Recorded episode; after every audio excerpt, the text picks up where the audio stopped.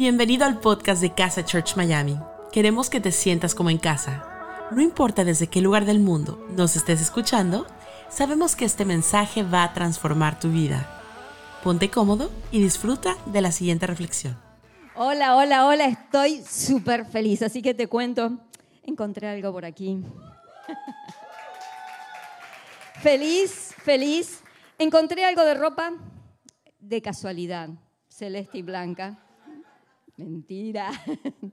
Feliz, con mucha expectativa. Fue una semana en donde mi casa llenó de gente, de griterío, de goles. Y la verdad que fue una semana de mucha, mucha, pero mucha expectativa. Inclusive eh, mis hijos, primero Marcela eh, le dio la sorpresa a Ezequiel y Ezequiel lo jaló a Marco. Y entonces me dijo, ma, ¿y si me voy a Qatar? Así que allí se fueron a celebrar. Así que yo quiero que veas algunas fotos de lo que eso fue.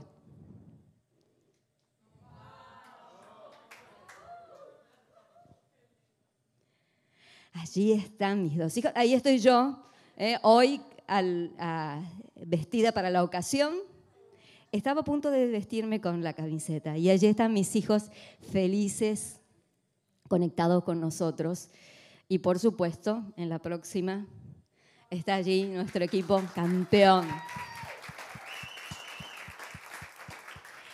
Felices, felices. Y me gustó porque había una frase que ellos repetían, nacidos para sufrir. Los argentinos tenemos esa frase tatuada porque, claro, este, fue hoy, habíamos ganado, habíamos hecho dos goles, estábamos felices, ya el partido ya estaba como, ya estábamos campeones y nos hicieron otros goles y entonces al final con penales y uno dice, wow, sufriendo. Este, y yo me hago eh, futbolera cuando viene el Mundial, ahí tengo que decir la verdad. Pero la verdad que lo, lo disfruté muchísimo. Y pero esta frase de nacidos para sufrir, claro, después de 36 años de la última copa con eh, con Diego Maradona en el 86. Y me gustaba lo que decía hoy, me daba eh, risa lo que decía un, noticiero, decía eh, allí, tras 36 años y con mucho sufrimiento, Argentina se convierte en campeón de la Copa Mundial tras vencer a Francia en la tanda de penales. O sea, la frase, nacidos para sufrir, está como tatuada. Y entonces se me ocurrió que podríamos tener un buen título para el mensaje y en esta vez preguntar si estamos realmente nacidos para sufrir. ¿No? Preguntarnos eso, no tenerlo como una afirmación, sino como una pregunta. Y quisiera que me acompañaras a leer la Biblia, porque no voy a hablar del mundial, o sea, la voy a así, aunque algunos puntos van a estar medio relacionados, pero vamos a hablar de, lo que dice la Biblia acerca de esto, si realmente tú y yo nacimos para sufrir. Así que yo te invito a que leamos juntos Isaías del capítulo 9 al del, del versículo 1 al 7. Y yo voy a leer de mi Biblia, que es una versión un poco más formal, pero bueno, tú sabes. Mas no habrá siempre oscuridad para la que está ahora en angustia tal como la aflicción que le vino en el tiempo que livianamente tocaron la primera vez a la tierra de Zabulón y a la tierra de Neftalí. Pues al fin llenará de gloria el camino del mar, de aquel lado del Jordán, en Galilea de los gentiles. El pueblo que andaba en tinieblas vio gran luz. Los que moraban en tierra de sombra de muerte, luz resplandeció sobre ellos. Multiplicaste la gente y aumentaste la alegría. Se alegrarán delante de ti como se alegran en la siega, como se gozan cuando reporten despojos. Porque tú quebraste su yugo, su pesado yugo, y la vara de su hombro, y el cetro de su opresor como en el día de Madián. Porque todo calzado que lleva el guerrero en el tumulto de la batalla y todo manto revolcado en sangre serán quemados pasto del fuego. Porque un niño nos es nacido, hijo nos es dado y el principado sobre su hombro, y se llamará su nombre admirable, consejero, Dios fuerte, Padre eterno, príncipe de paz. Y lo dilatado de su imperio y la paz no tendrán límite sobre el trono de David y sobre su reino, disponiéndolo y confirmándolo en juicio y en justicia desde ahora y para siempre. El celo del Señor de los Jehová de los ejércitos hará esto. Este pasaje bíblico habla de un profeta, que fue Isaías, que fue un profeta muy importante del Antiguo Testamento, introduce el nacimiento de Jesús. El último versículo habla de que un niño nos es nacido y habla del nacimiento de Jesús. Así que yo quiero contarte que este pasaje bíblico, esta escritura, fue escrita 700 años antes de que naciera Jesús. 700 años Dios le inspiró, antes de que Jesús naciera, le inspiró a Isaías para escribir este pasaje bíblico. Y sabes, me gustaba ver que eh, me llamaba la atención. Por eso el primer punto habla de nacidos para sufrir, eh, que es el mismo título del mensaje. Pero ellos estaban pasando un tiempo difícil. Y, Isaías les cuenta a su pueblo y le escribe y les dice, bueno, mas no habrá siempre oscuridad para la que ahora está en angustia, tal como la aflicción que me vino en el tiempo que livianamente tocaron la primera vez en la tierra de Zabulón y de Neftalí. Y dice allí, el pueblo que andaba en tinieblas vio gran luz, los que moraban en tierra de sombra de muerte. Sabes, en ese mismo momento el pueblo de Israel iba a estar pasando 700 años dominado por distintos imperios. Seis. ¿No? Lo aprendí en el seminario AED-PGR, una regla mnemotécnica. Asiria, Egipto, Babilonia, Persia, Grecia y Roma. Uno conquistaba y el otro lo conquistaba a su vez y entonces iban pasando de mano en mano.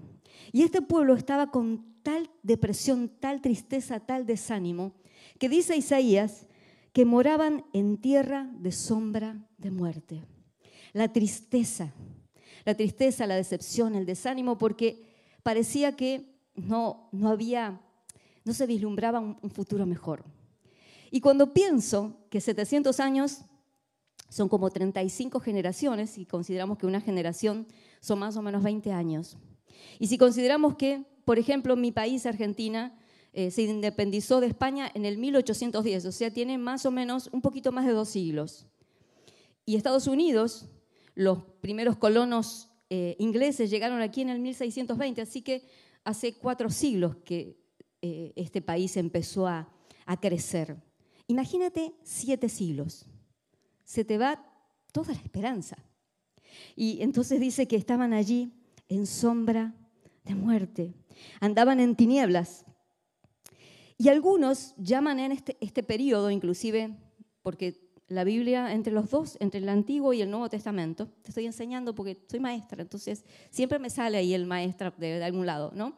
Pero había, hubo 400 años y algunos lo llaman como un periodo de silencio de Dios.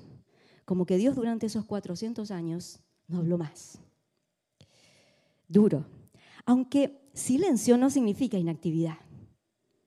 Porque a veces creemos que porque no se habla no pasa nada.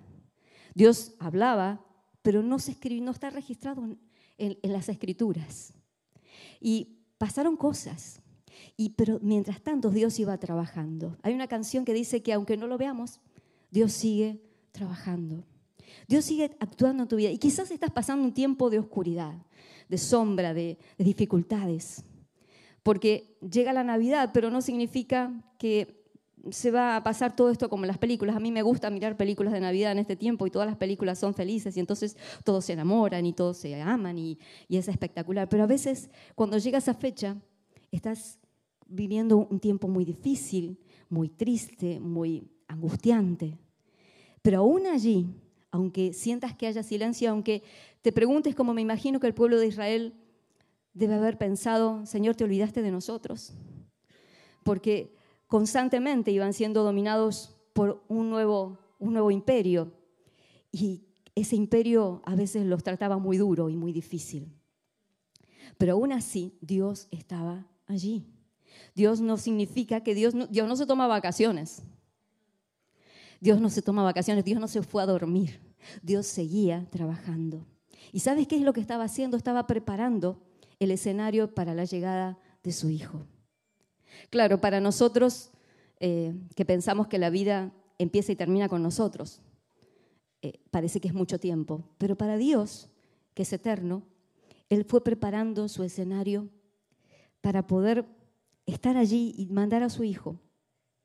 Y ¿sabes qué? También recordaba que el Espíritu Santo, dice la Biblia en Génesis en el capítulo 1, que en el principio la tierra estaba desordenada y vacía, pero aún así el Espíritu de Dios se movía sobre la faz de las aguas. Aún en medio de las dificultades más serias y en las sombras más oscuras de tu vida, Dios se mueve. Dios se mueve a tu favor. Porque, sabes, hay una buena noticia, que los tiempos de oscuridad van a terminar. Comienza, dice, me gusta porque dice, mas no siempre habrá oscuridad para la que ahora está en angustia. No siempre. Dios va a ponerle fin a tu oscuridad. Y es palabra de ánimo.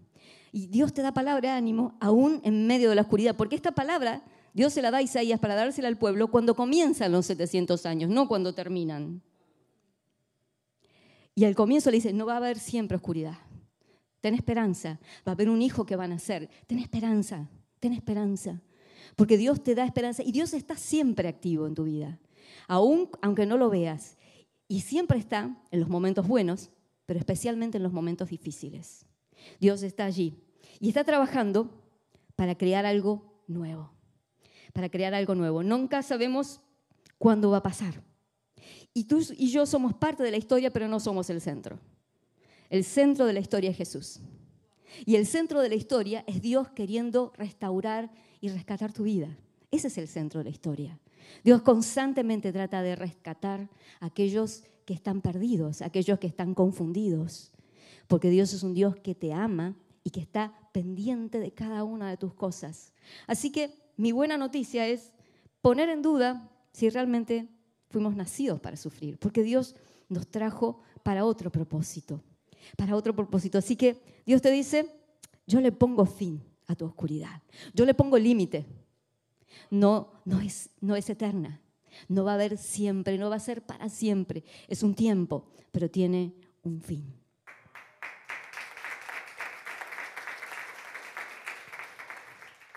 Lo segundo es que nos volvimos a ilusionar. Hay una canción por allí que cantamos que dice, muchachos, nos volvimos a ilusionar. No sé si era así la melodía, pero algo parecida. Eh, esa canción me gusta porque me hicieron, me hicieron el aguante ahí aplaudiendo. Hay una ilusión que aparece cuando hay un primer gol, cuando hay un primer partido, y uno ve el futuro. Dice, bueno, vamos a ser campeones. Pero sabes, con las primeras cosas tú empiezas a vislumbrar un futuro mejor. Y me gusta porque, ni bien dice esto, le dice, el pueblo que andaba en tinieblas vio gran luz, y los que moraban en tierra de sombra de muerte, luz resplandeció sobre ellos. Hace un tiempo atrás, cuando fue el campamento de jóvenes, eh, las actividades se hacían en distintos lugares y mm, era en un campo medio así como medio desolado, medio vacío, y la noche estaba bien oscura, no estaba en medio de la ciudad, así que necesitaba usar una linterna muy pequeñita para poder alumbrarme. Si yo trajera esta linterna aquí, en medio de las luces, se perdería.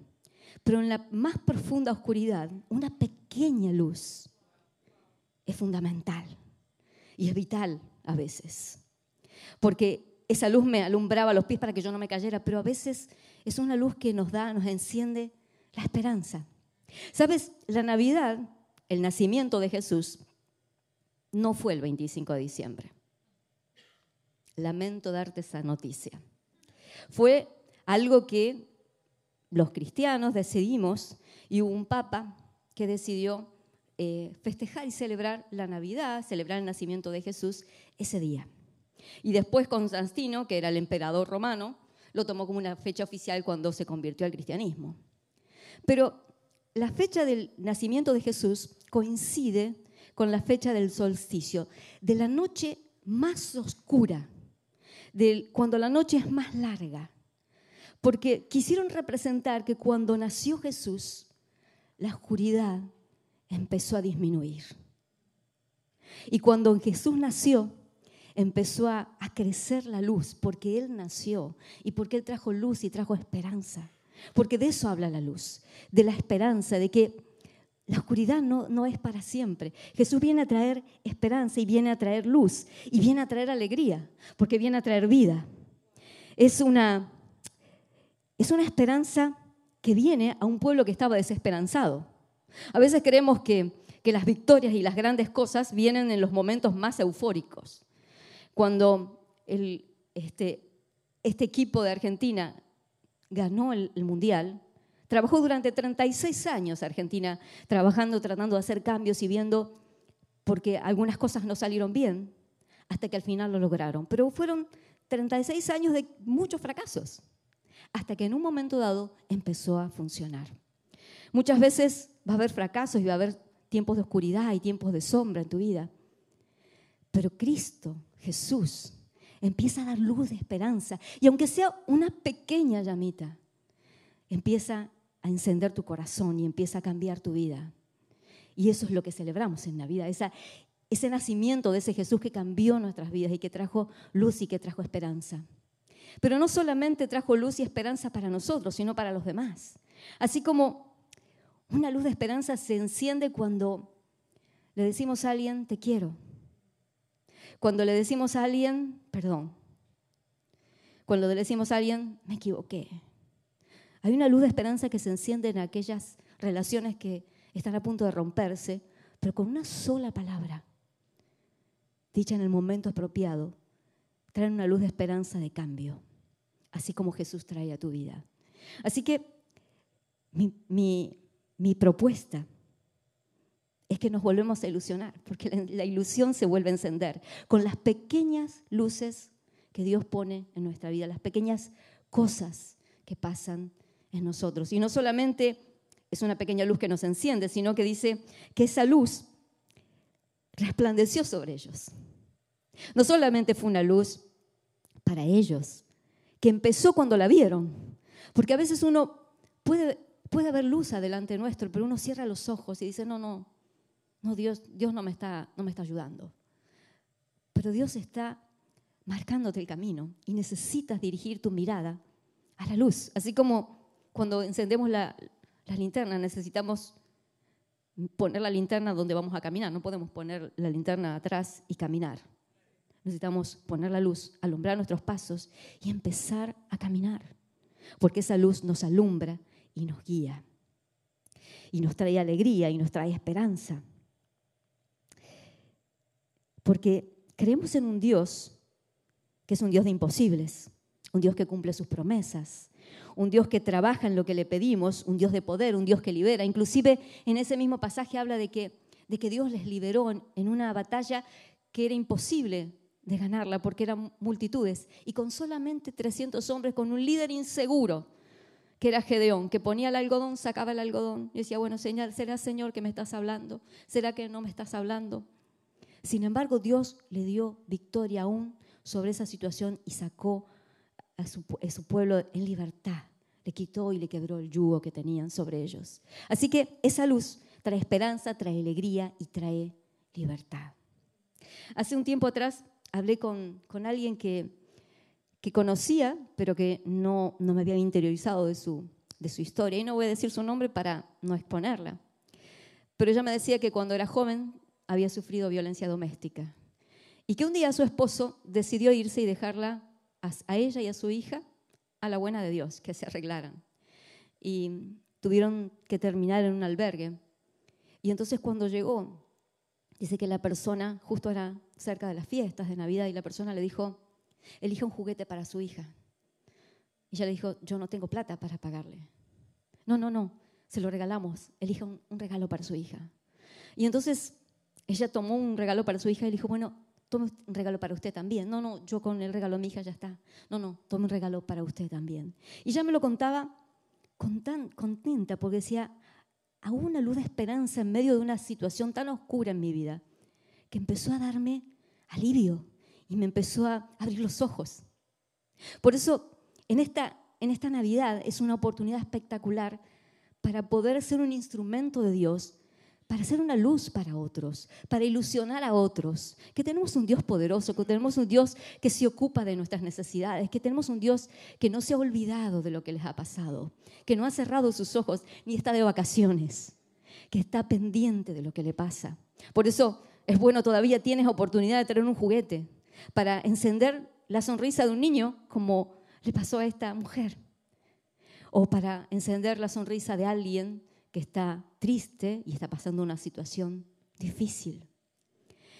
Volvemos a ilusionarnos. Y mi último punto es que somos nacidos no para sufrir, sino para bendecir. Hubo alguien que fue nacido para bendecir. Y dice, te quiero volver a leer ese pasaje, dice, porque un niño nos es nacido, hijo nos es dado, y el principado sobre su hombro, y se llamará su nombre admirable, consejero, Dios fuerte, Padre eterno, príncipe de paz. Isaías comienza a hablar de un nacimiento que sería para bendición. Dios encarnado en Jesús. Dios no vino como, como el pueblo de Israel imaginaba, como un guerrero adulto para aplastar a sus enemigos. Vino en forma de un niño. Y encima nació en un establo, en donde lo que había era olor a estiércol. No había medidas de higiene, no había médicos. Estos días pensaba, ¿y José habrá estado preparado para cortar el cordón umbilical? ¿Habrá hecho algún curso de preparto María? Pero Dios se, manifestó allí. Y se manifestó en, en la vida de una adolescente joven, inexperta, y de un papá sustituto que unos días antes había querido escaparse porque se había enterado que su prometida tenía un hijo que no era de él. Así que en este hogar Dios se aventuró y hizo que su hijo naciera. Y fue un hijo que era para bendición. Cuando en Argentina decimos que está en pañales es como que todavía tiene por crecer. Pero qué extraño que Isaías dice que este hijo tenía gobierno, que sería llamado admirable, que sería llamado consejero, Dios fuerte, Padre eterno, príncipe de paz. Estas son las cosas que ese hijo pequeño, que nació allí en un establo en total vulnerabilidad, vino a hacer. Vino a traer el reino de Dios. Inclusive cuando el Evangelio de Mateo cita este mismo pasaje, Jesús empieza su ministerio y empieza diciendo, el reino de los cielos se ha acercado. No es que tú tienes que forzarte para acercarte al reino de Dios. ¿Dónde está? No, no, el reino de los cielos se ha acercado. Dios dejó el cielo y vino a, encarnarse en la forma más vulnerable y más incierta para darte vida, para traer luz de esperanza. Por eso Hoy quiero decirte que aunque estés en oscuridad, Dios le pone límite a tu oscuridad. Y Dios viene a traer una luz de esperanza. Y dice no solamente eso, sino que viene en un mundo en donde los líderes escasean. Cuando vemos a América Latina, Dios mío, cuando vemos a Europa o aún Estados Unidos, no tenemos líderes seguros, líderes que se levanten y que sean conforme al corazón de Dios. Pero tenemos un líder que es nuestro Jesús. Y dice que ese líder es admirable, que nos puede aconsejar, que nos puede dar paz y que es un padre que no nos abandona. Yo no sé si quizás tuviste una infancia difícil con una mamá o un papá que te defraudaron, pero este Dios es un Padre eterno. Es un Padre que está ocupado y preocupado por ti que está dispuesto a darte paz, darte consejo, darte guía, ser tu esperanza. Un líder que no nos decepciona, que cumple sus promesas en su tiempo y que acorta la oscuridad. ¿Sabes? Mi papá, cuando era adolescente, él perdió a su papá de leucemia. Sin embargo, si tú hubieras conocido a mi papá, era la persona más alegre del mundo. Era súper extrovertido. Yo soy súper tímida. Pero él tomaba su guitarra y era el centro de todas las fiestas. Tenía una voz espectacular. Y cantaba y siempre estaba alegre. No permitió que esa tristeza y eso que había pasado lo hiciera un ser oscuro, sombrío, sino que sembró en sus hijos y en su familia y en sus amigos alegría.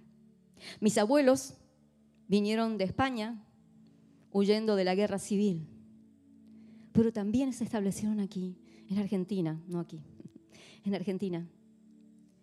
Y establecieron familias que crecieron y que fueron felices. Yo sé que te ha pasado dificultades. Y yo, cada vez que pasa una Navidad, me pongo más nostálgica. Y este va a ser el cuarto año, la cuarta Navidad, que mi esposo no está.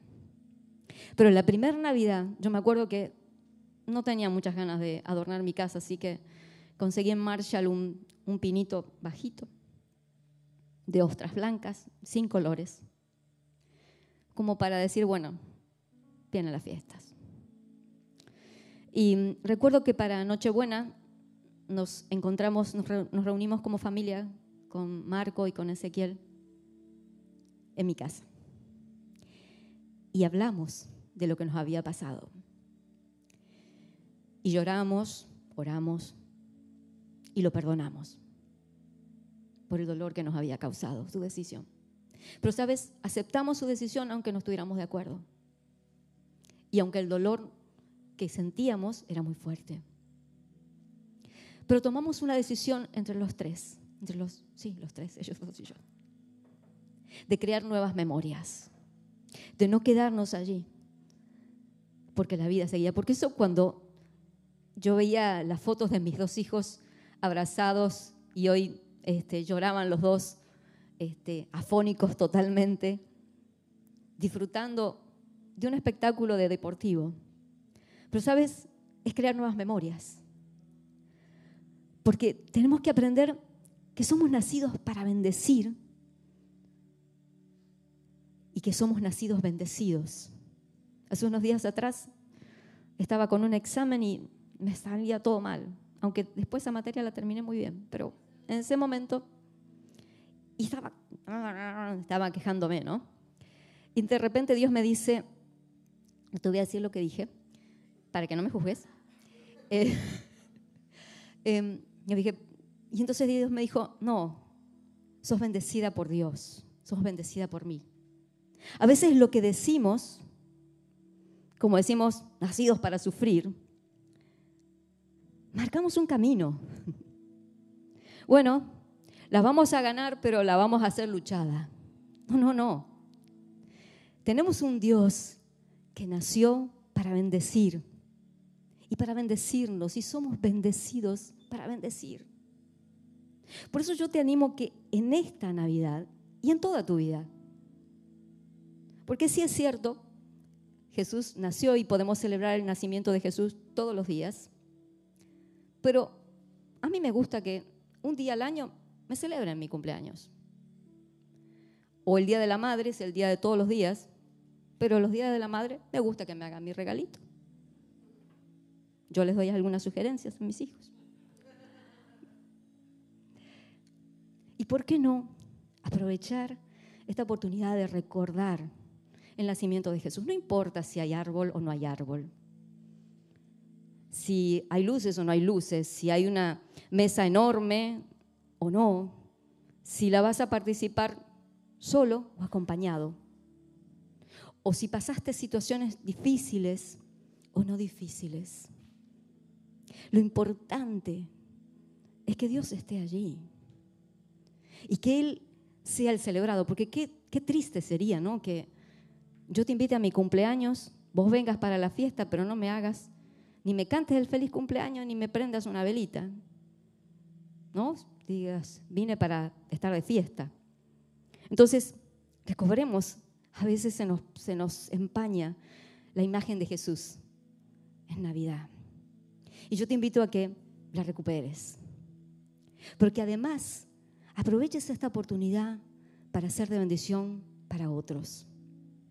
Des ese llamado o ese mail o ese mensaje de texto o de voz.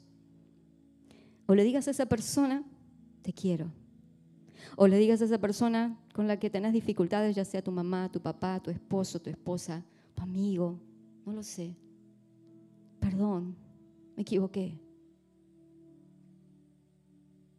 Y enciendas la esperanza. No hace falta hacer un gran regalo. A veces los mejores regalos no tienen costo. No tienen costo económico, pero sí tienen costo de salir de nuestra zona de comodidad. Y yo sé que a veces uno dice, bueno, pero hoy estoy triste. Y te entiendo, porque hay una, una silla que está vacía en mi casa. Pero es nuestra responsabilidad de crear nuevas memorias. Porque no nacimos para sufrir. Porque tenemos que volvernos a ilusionar. Y porque somos nacidos para bendecir a otros. Así como Jesús nació para bendecirnos. Y yo no sé si alguna vez recibiste a Jesús y dices, bueno, muy lindo todo esto, pero no entiendo cómo es. Y entonces yo quiero invitarte a que hoy le digas a Jesús, Jesús, te necesito. Jesús, te recibo en mi corazón. Quita mi, oscuridad. Ponle límite a mi oscuridad. Y yo te voy a invitar a hacer una oración. Y entonces yo te invito a que la repitas conmigo. Señor Jesús, te recibo en mi corazón. Te necesito. Pon límite a mi oscuridad. En el nombre de Jesús. Amén. Y mientras el chat se inunda de personas que le dicen, Jesús, te necesito. O Jesús, te recibo en mi corazón. Yo te invito a que los que estamos aquí le podamos dar un fuerte aplauso. Gracias por habernos acompañado en esta enseñanza de Casa Church Miami. Esperamos que haya sido de mucha ayuda. Te invitamos a que lo compartas en tus redes sociales y que nos dejes tus comentarios. Para más información de nuestras actividades o para conocer más de nuestra iglesia, puedes ingresar en casachurch.miami y seguirnos en nuestras redes sociales. Antes de despedirnos queremos declarar bendición sobre tu vida.